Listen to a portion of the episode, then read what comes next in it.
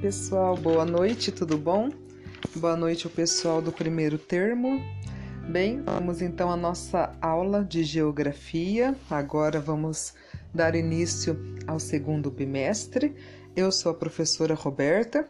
Então, a partir de hoje estamos dando início ao segundo bimestre, ok? Bem, o nosso tema será o que é globalização. Globalização é uma palavra que a gente utiliza muito, né? A gente ouve falar, mas parece aquela música do Zeca Pagodinho, globalização. Eu só ouço falar, né? Nunca vi nem comi. Mas não é uma coisa tão complicado, não é um bicho de sete cabeças. Globalização é, não é que nem o Ronaldinho, né? Que jogou no meu timão, mas é um fenômeno. É um fenômeno do tempo moderno, é um fenômeno que a gente tem é, desbravado no final, do, é, desde o do meio do século XX até os dias atuais. Então, o que é globalização? Quando a gente fala em globalização, a gente está dizendo que tudo acontece em uma escala global. Vamos pensar. Nossa, vamos supor que a gente viaje no tempo, temos uma máquina do tempo e a gente embarca nessa máquina. Quem é que não gostaria, né, sair dessa pandemia? Mas vamos voltar ao passado. Por exemplo, 1920. Em 1920, como que as pessoas se locomoviam? Ah, eu preciso ir para o Japão. Nossa, vai tão longe, né, do Brasil para o Japão. Foram quando vieram os primeiros imigrantes, né? E como que foram esses primeiros imigrantes? Eles vieram de avião? Não, nem existia, né? Viagens internacionais, viagens de avião, assim, essa comodidade que nós temos hoje. Vinham de barco.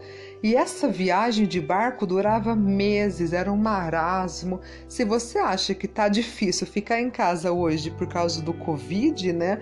Imagina você ficar trancafiado num barco e não é aquele barco luxuoso, não, que tem piscinas, que tem cassino, que tem aquela comida maravilhosa. Não são os cruzeiros, não, não. É um barquinho meia-boca e você ficava, nossa, meses dentro daquele barco. Hoje não, né? A gente tem uma evolução tecnológica. E essa evolução tecnológica com os aviões, com uma maior rapidez, ela tem a ver com a globalização. Antes o mundo parecia muito grande, muito difícil de se comunicar com as pessoas, precisava escrever cartas. Vamos supor, tem um, um, minha avó mora em São Paulo. Aí precisava escrever cartas para ela, né? Aí hoje não, a gente consegue se comunicar com as pessoas apenas numa ligação no WhatsApp, numa chamada de vídeo. O mundo, ele continua do mesmo tamanho, mas parece que diminuiu. Diminuíram as fronteiras, diminuíram as distâncias, há uma maior rapidez. Então a globalização, ela é em escala global e ela é um fenômeno. Quando a gente fala desse fenômeno, é um fenômeno que ele é como se fosse um amplificador de informação. Quando a gente está aqui, né, nessa tecnologia, a gente está tendo aula via smartphone, né? Ou iPhone, né? Não sei qual é o seu, meu é um smartphoninho. Então, a comunicação, ela rola mais solta, né? É mais fácil de nos comunicarmos. E a globalização, ela não está apenas no campo da economia. Também está no campo da economia, mas ela se expande. Ela afeta diversas camadas que camadas? Após a Guerra Fria, né, a gente, vamos supor que o mundo, né, a planeta Terra se transformou num pavê. Então imagine um pavê. Nesse pavê, as camadas da bolacha lá, né, da bolacha maisena, elas são os países. Então os países são a bolachinha lá do pavê.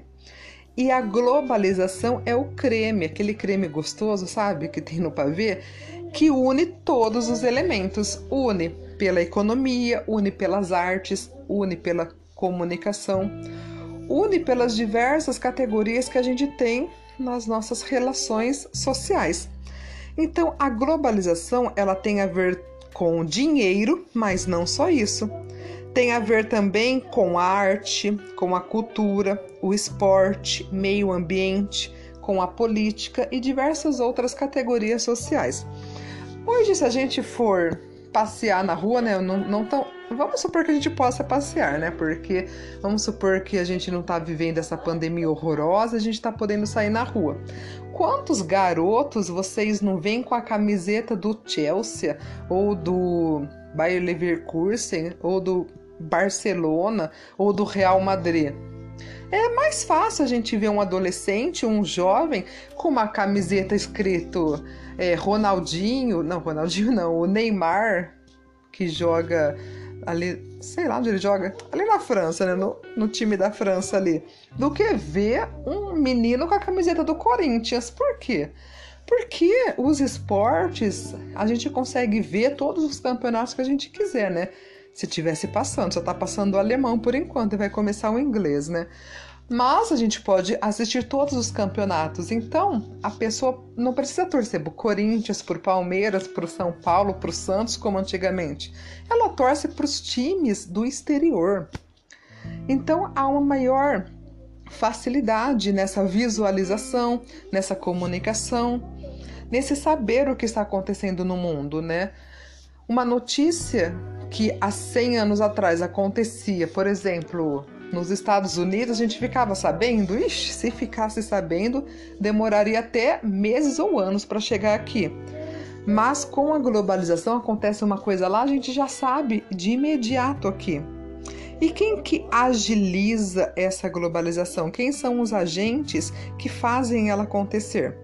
Os principais agentes são as empresas transnacionais, as multinacionais as empresas que estão em todos os países do mundo, que fazem o seu comércio, empregam pessoas e têm esse poderio, essa influência na economia, influência nas decisões até políticas. Por exemplo, uma empresa como a Nike.